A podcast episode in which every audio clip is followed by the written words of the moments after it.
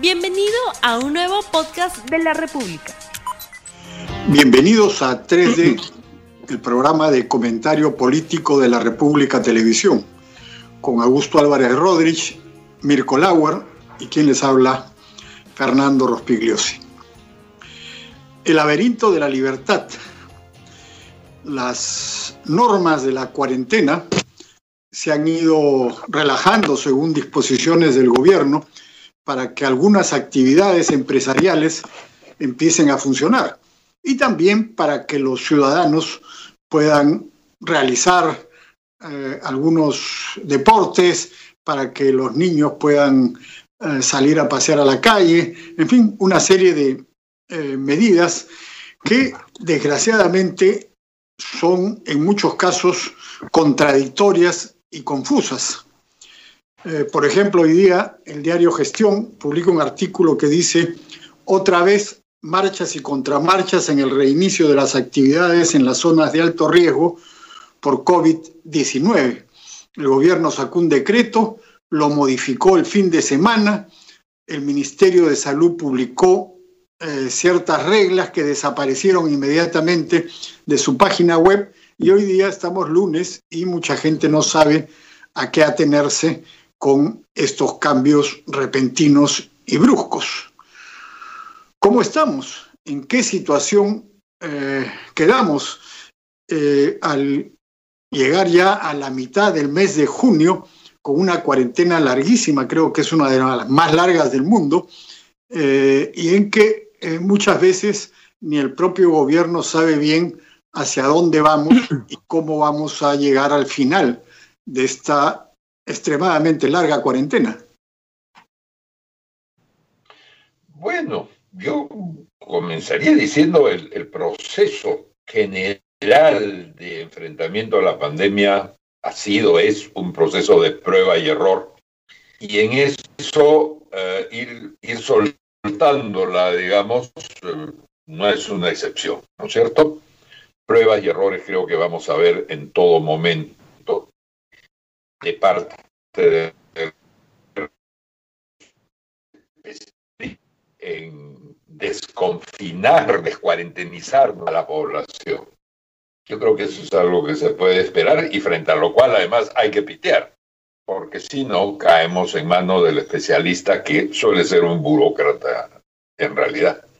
Pero la otra parte es eh, nuestra confusión como ciudadanos mismos, ¿no es cierto? Efectivamente, ante la regla nos confundimos y muchas veces transgredimos, ¿no es cierto? Si eso es lo más fácil. Pero hay otros casos, ¿no es cierto? Hay casos en que no es un problema solo de la regla que no, no funciona, sino de de lo poco habituados. Que estamos a interpretar reglas cívicas de este tipo y por lo tanto a acatarlas y, y a, vivir en esto, ¿no es cierto? ¿Cuántas veces no nos ha pasado ya en, en, estos, sobre todo en estos últimos tiempos, que damos un paso en una dirección y alguien dice, no, no, no, señor, es por aquí, ¿no es cierto? O párese en el círculo todos los peruanos nos estamos dando instrucciones los unos a los otros. Eso para comenzar es una dificultad, es un laberinto como decimos en, nuestro título, porque es una libertad nueva, desconocida para, para toda la población que somos, ¿no es cierto? Es una libertad con normas estrictas eh, que, que, no había, pues, efectivamente nos, hemos paseado por el mundo sin, sin muchos problemas en ese sentido. Um, ¿Cómo, cómo proceso de acostumbramiento a esto? Sobre todo a su, a su aspecto más, más elemental, obedecer las reglas ya no las reglas del confinamiento, las reglas de estar libre. ¿No es cierto? Y luego el problema de la, de la interpretación, ¿no es cierto? Lo, la regla dice que ya se puede hacer ejercicio. solo y bajo ciertas condiciones. Hay otra regla que dice que eh, los domingos no se puede salir de la casa. ¿Y ¿Cuál de las dos tiene prioridad? Este tema de las prioridades va a exigir, debería exigir realmente una especie de constitución, ¿no es cierto?, de la pandemia respecto de qué pasa en todos estos casos. No es un problema menor, porque tiene que ver con la fluidez de lo comercial, ¿no es cierto?, con el temor de la población de salir de sus casas, que no todo el mundo está ¿no es cierto?, muerto de ganas de, salir a mezclarse con el resto de la gente. Entonces tiene que ver también con esto, la fluidez comercial, los temores eh, epidemiológicos de las personas y en general con eh, la recuperación de la normalidad. Esto, la normalidad, diría yo, es lo que está ahorita en el, en el centro de la preocupación. Decir nueva normalidad es una frase simpática, pero no existe nueva normalidad. O es normalidad o no lo es. Y en ese punto estamos, creo, medio perdidos en el laberinto. Me gusta el tema. Perdonen, que, perdonen que, que, le añade una colita. En eso el gobierno tiene poco que hacer realmente. Tiene poco que hacer, ni para bien ni para mal nos estamos encontrando con eso que se llama pues nuestra cultura y poco más. Es verdad. Ahí me callo. Lo que plantea Mirko Fernando es bien interesante porque se mueven dos planos. Uno es el plano empresarial, donde, como Fernando dice, está bien enredado, pero al menos hay gerentes de, que se encargan de ver las cosas, que pelean con los ministerios, y eso está como como desordenado, pero hay espacios por donde manejar la relación. Lo otro es el mundo de las libertades individuales, y es qué podemos hacer, qué no podemos hacer, y eso como que ha ido entrando en una especie de, de área gris, de una zona gris donde no es muy claro qué se puede hacer ahora, qué no se puede hacer en un contexto en el cual ya vamos 85 días. El día de hoy es el 85, el día 85 de la, la, la, cuarentena. Hoy me despertaba en la mañana y pensaba, esta vaina comenzó en marzo y ya pasó marzo, abril, mayo, junio, este, vendrá julio y, y cómo será, en qué momento comienza a cambiar y de qué, cuándo puedes tener ah, comportamientos diferentes. Cuando el gobierno saca un reglamento y dice, puedes salir a hacer ejercicio una hora este, al día, este, a tres kilómetros de tu casa. Y yo digo, a tres kilómetros de mi casa pueden verificarme con el DNI, pero ¿quién regula a qué hora salí y cuándo hice dos horas o tres horas o media hora.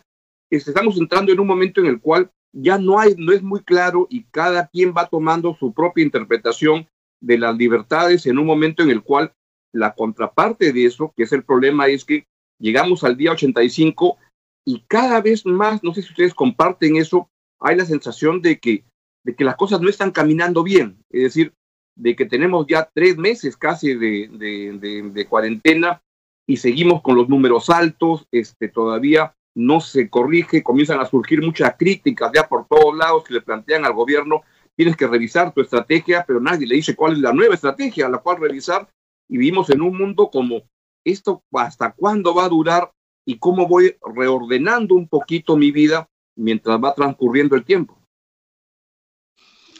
Bueno, la nueva estrategia sería muy simple terminar con la cuarentena y establecer ciertas reglas, distanciamiento social, uso de mascarillas, prohibir grandes espectáculos públicos, pero dejar que el resto funcione, como de hecho algunas cosas ya están funcionando. Fernando, ¿no es más o menos como donde, donde ya estamos?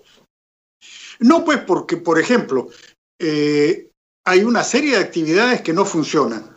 Eh, ahora, en ese mismo artículo de gestión que citaba al comienzo, estaba leyendo que, por ejemplo, los gafiteros pueden trabajar, pero las ferreterías no pueden abrir. Y entonces, ¿cómo estamos? ¿Cómo? O sea, es una cosa de loco. La burocracia realmente hace cosas totalmente absurdas. Eh, estamos viendo las fotos, las imágenes de los restaurantes de Madrid, de París, de Milán, de Roma, llenos de gente. y ellos empezaron la cuarentena más o menos como nosotros o en algunos casos después.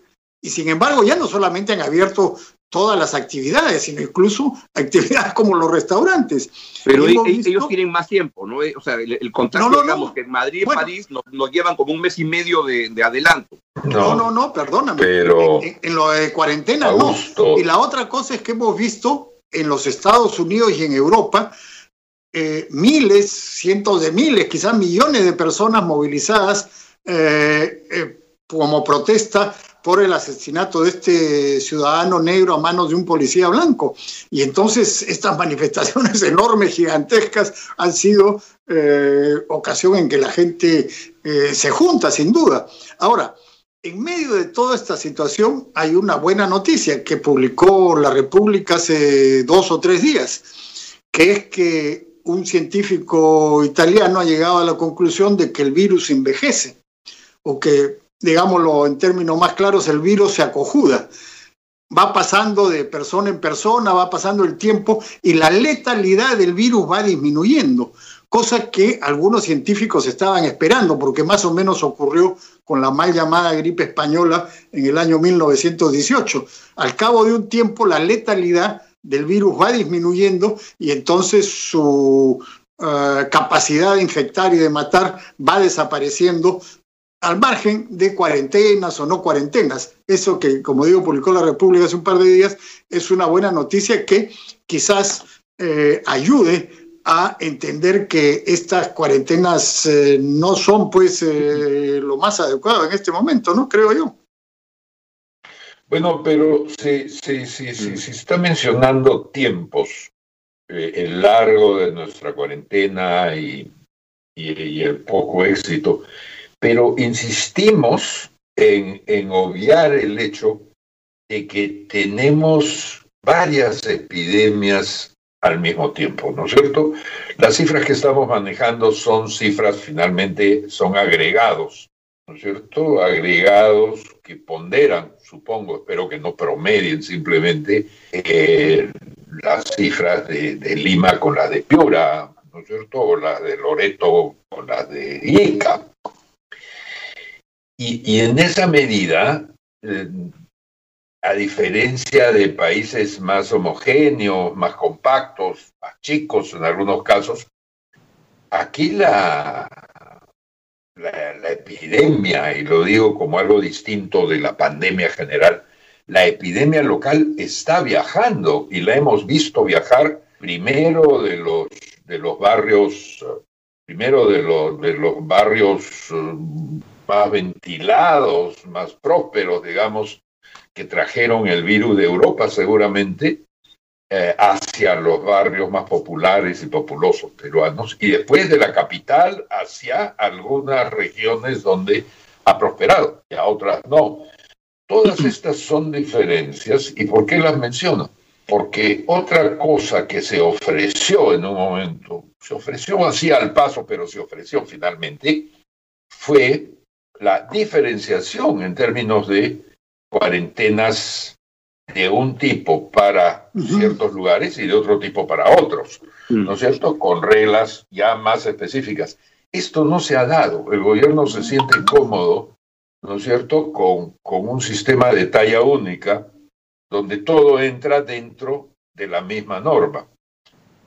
Y eso... Se ha intentado. ¿eh? Es un error y transmite probablemente limitaciones de tipo administrativo y, de gestión. Si las hay, que las digan. Pero si no. Se ha intentado, Mirko. Se ha intentado. Justamente una de las normas que han cambiado en este fin de semana eh, eh, se refería a eso. Establecían normas distintas de acuerdo a distritos que supuestamente tenían algunos mayor peligrosidad que otros. Eh, y finalmente eh, cambiaron eso. Pero eh, el, punto es muy sencillo, no hay manera de que se cumpla. O sea, ¿cómo tú vas a diferenciar un distrito y someterlo a determinadas normas con el otro distrito? ¿Quién hace cumplir la norma distinta para cada distrito. No, no, hay forma en un país como el Perú. Entonces. Eh, de pronto el distrito es, es eh, hilar demasiado fino, pero la región. De todas maneras, ¿no? Yo pensaría. Ahí se han dado normas distintas, como el toque de queda, por ejemplo, diferenciado según, según regiones, ¿no? Pero es una norma, estos son paquetes completos lo que se necesita de, diferencias, ¿no? Creo yo, creo yo. Entonces todo esto dificulta pues la, la libertad, ¿no es cierto?, a las que se supone que nos debemos acostumbrar ahora. ¿No? Y, y, ese es un debate que, que no, no, no, no, está en marcha, ¿no? Lo, lo que hay es protestas según cómo nos va en la, en la fiesta, claro, queremos que nos aclaren o que nos precisen o que nos mejoren, pero la, la discusión no está realmente en marcha frente a eso, ¿no? Y eso va, a tener costo. Porque creo que hay un tema que, que, es el que define todo y que ayudaría a ordenar, pero nadie puede responderlo, que es el factor tiempo. Es decir, cuánto tiempo más falta, cuánto tiempo va a durar, en qué momento de la línea de tiempo de, la, de, la, de, la, de esta historia estamos, y eso nadie lo sabe. Entonces es diferente si te dicen los comportamientos pueden ser este, por los próximos dos meses, pero cuando tú dices esto puede ser hasta el próximo año, y esto va a ser así todo el año, y de repente la vacuna la va a encontrar a fines del año 2021. Y cuando llega acá, ¿en qué momento nos tocará? Entonces, es el tiempo lo que te ayuda a, ponerte más preocupado de no saber el planificar qué es lo que viene para después, en qué momento estamos. Claro, y, un tema, por ejemplo. Yo siento que esas libertades.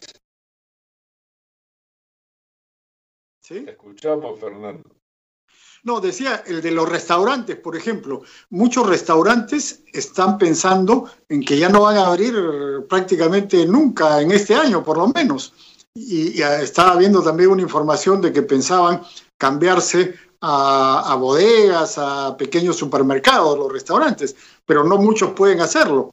O sea, su horizonte es totalmente incierto. Y como decía, en otros países las cosas ya, ya están funcionando. Entonces, no hay, no, hay, una meta.